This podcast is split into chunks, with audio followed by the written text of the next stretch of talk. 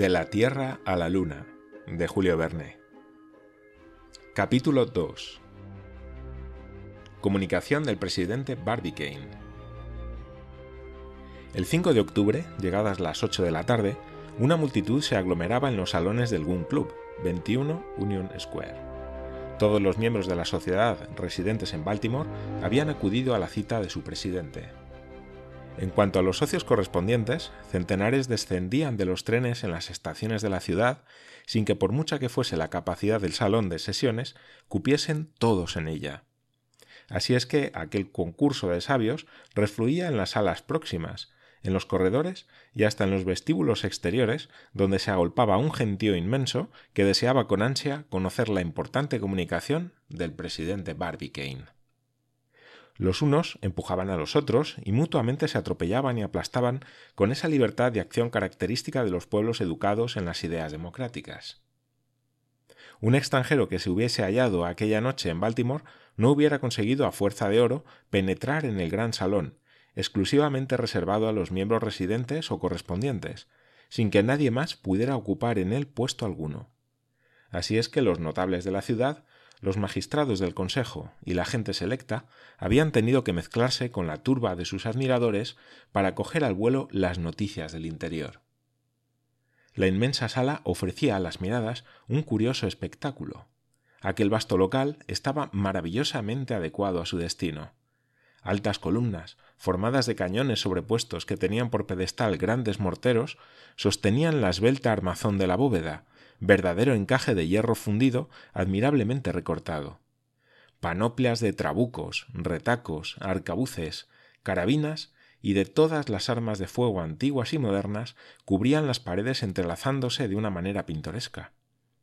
La llama del gas brotaba profusamente de un millar de revólveres dispuestos en forma de lámparas, completando tan espléndido alumbrado arañas de pistolas y candelabros formados de fusiles artísticamente reunidos los modelos de cañones, las muestras de bronce, los blancos acribillados a balazos, las planchas destruidas por el choque de las balas del Gun Club, el surtido de baquetones y escobillones, los rosarios de bombas, los collares de proyectiles, las guirnaldas de granadas, en una palabra, todos los útiles del artillero, fascinaban por su asombrosa disposición y hacían presumir que su verdadero destino era más decorativo que mortífero.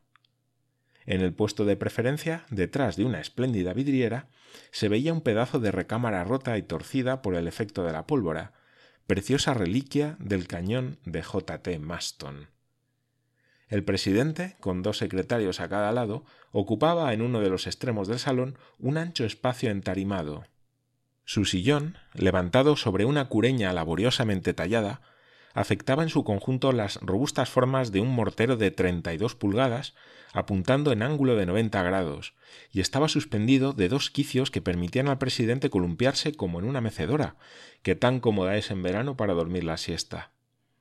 Sobre la mesa, que era una gran plancha de hierro sostenida por seis obuses, se veía un tintero de exquisito gusto, hecho de una bala de cañón admirablemente cincelada, y un timbre que se disparaba estrepitosamente como un revólver. Durante las discusiones acaloradas, esta campanilla de nuevo género bastaba apenas para dominar la voz de aquella legión de artilleros sobreexcitados. Delante de la mesa presidencial, los bancos, colocados de modo que formaban eses como las circunvalaciones de una trinchera, constituían una serie de parapetos del Gun Club, y bien puede decirse que aquella noche había gente hasta en las trincheras. El presidente era bastante conocido para que nadie pudiese ignorar que no hubiera molestado a sus colegas sin un motivo sumamente grave. Impey Barbicane era un hombre de unos cuarenta años, sereno, frío, austero, de un carácter esencialmente formal y reconcentrado, exacto como un cronómetro, de un temperamento a toda prueba, de una resolución inquebrantable. Poco caballeresco, aunque aventurero, siempre resuelto a trasladar del campo de la especulación al de la práctica las más temerarias empresas, era el hombre por excelencia de la Nueva Inglaterra, el nordista colonizador, el descendiente de aquellas cabezas redondas tan funestas a los estuardos y el implacable enemigo de los aristócratas del sur, de los antiguos caballeros de la madre patria. Barbicane, en una palabra, era lo que podría calificarse un yanqui completo. Había hecho, comerciando con maderas, una fortuna considerable. Nombrado director de artillería durante la guerra, se manifestó fecundo en invenciones, audaz en ideas, y contribuyó poderosamente a los progresos del arma, dando a las investigaciones experimentales un incomparable desarrollo. Era un personaje de mediana estatura, que por una rara excepción en el Gun Club tenía ilesos todos los miembros.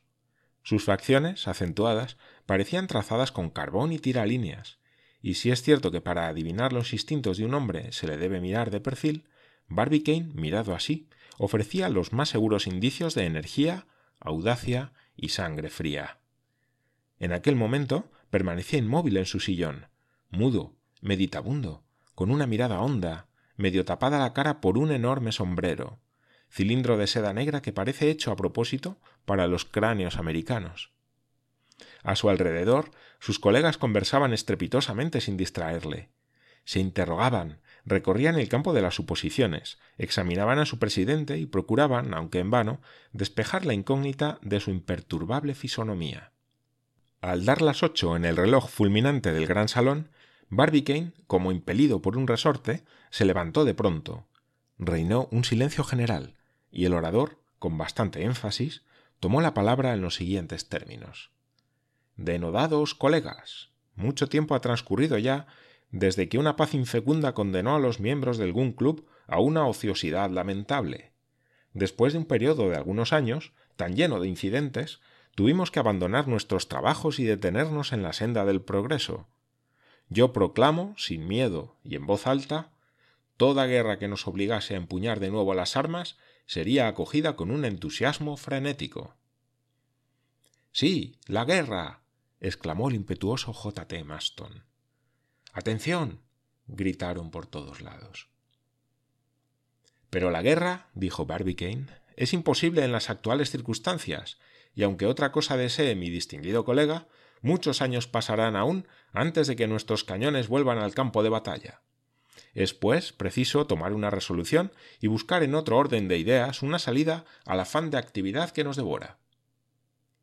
La Asamblea redobló su atención, comprendiendo que su presidente iba a abordar el punto delicado.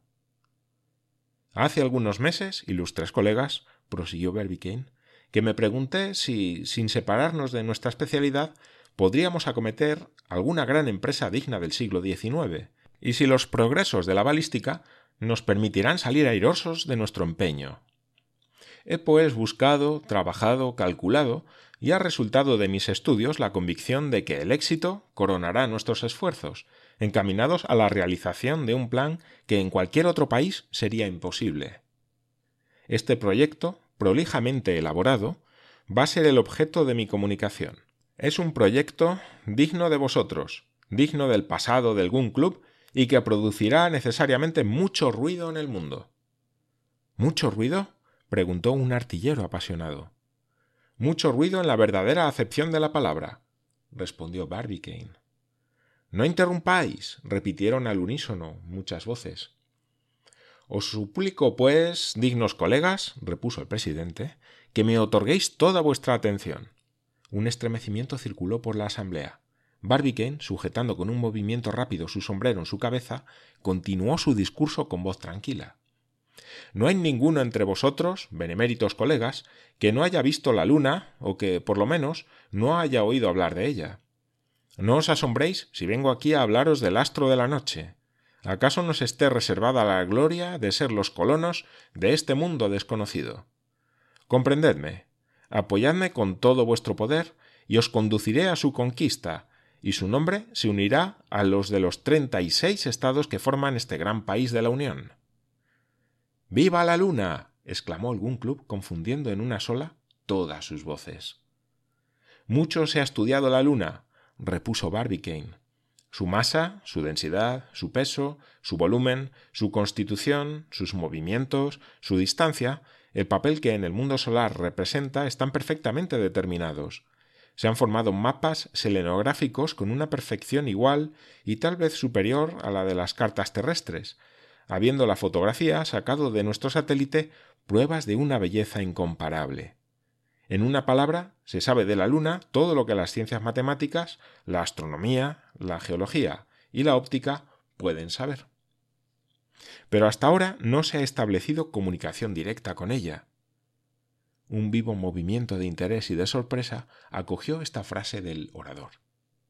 Permitidme, prosiguió, recordaros en pocas palabras de qué manera ciertas cabezas calientes, embarcándose para viajes imaginarios, pretendieron haber penetrado los secretos de nuestro satélite. En el siglo XVII, un tal David Fabricius se vanaglorió de haber visto con sus propios ojos habitantes en la Luna.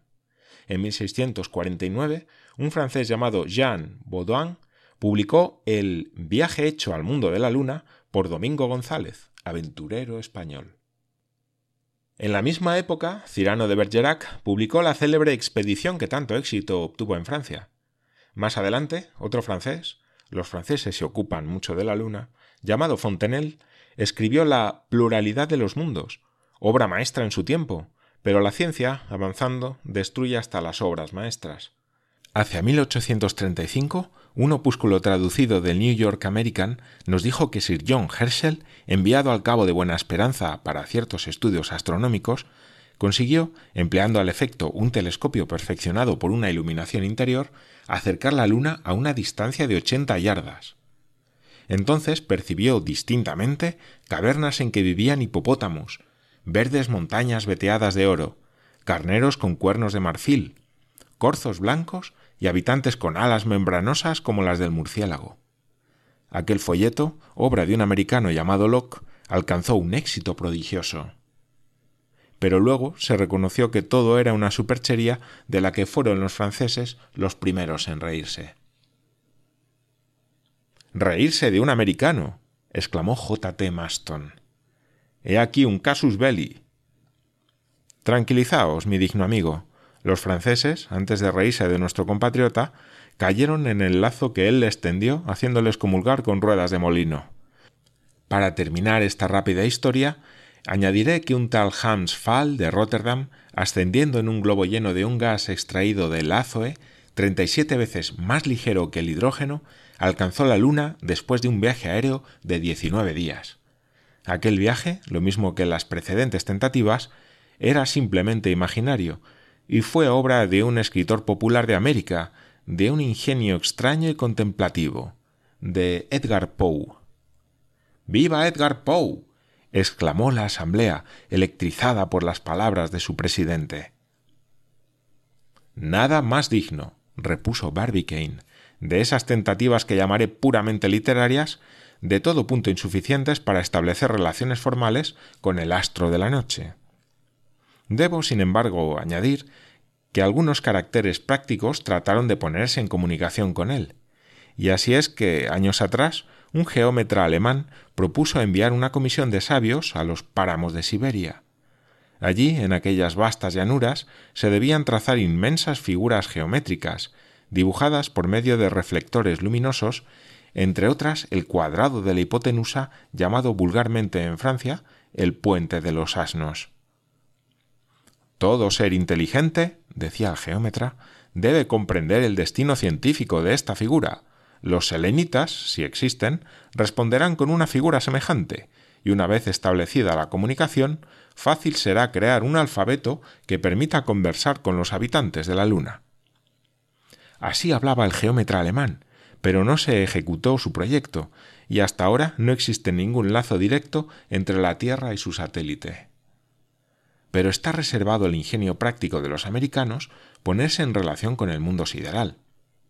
El medio de llegar a tan importante resultado es sencillo, fácil, seguro, infalible, y él va a ser el objeto de mi proposición.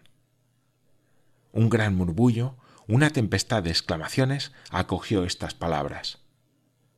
No hubo entre los asistentes uno solo que no se sintiera dominado, arrastrado, arrebatado por las palabras del orador. Atención. Atención. Silencio. gritaron por todas partes.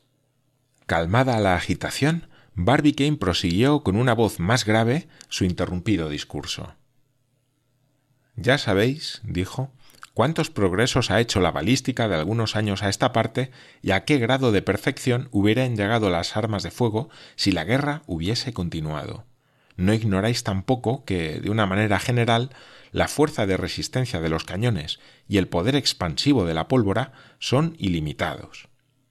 Pues bien, partiendo de este principio, me he preguntado a mí mismo si, por medio de un aparato suficiente, realizado con unas determinadas condiciones de resistencia, sería posible enviar una bala a la luna. A estas palabras, un grito de asombro se escapó de mil pechos anhelantes, y hubo luego un momento de silencio, parecido a la profunda calma que precede a las grandes tormentas. Y en efecto, hubo tronada, pero una tronada de aplausos, de gritos, de clamores que hicieron retemblar el salón de sesiones. El presidente quería hablar y no podía. No consiguió hacerse oír hasta pasados diez minutos. Dejadme concluir, repuso tranquilamente. He examinado la cuestión bajo todos sus aspectos, la he abordado resueltamente, y de mis cálculos indiscutibles resulta que todo proyectil dotado de una velocidad inicial de doce mil yardas por segundo y dirigido hacia la Luna llegará necesariamente a ella. Tengo, pues, distinguidos y atrevidos colegas, el honor de proponeros que intentemos este pequeño experimento.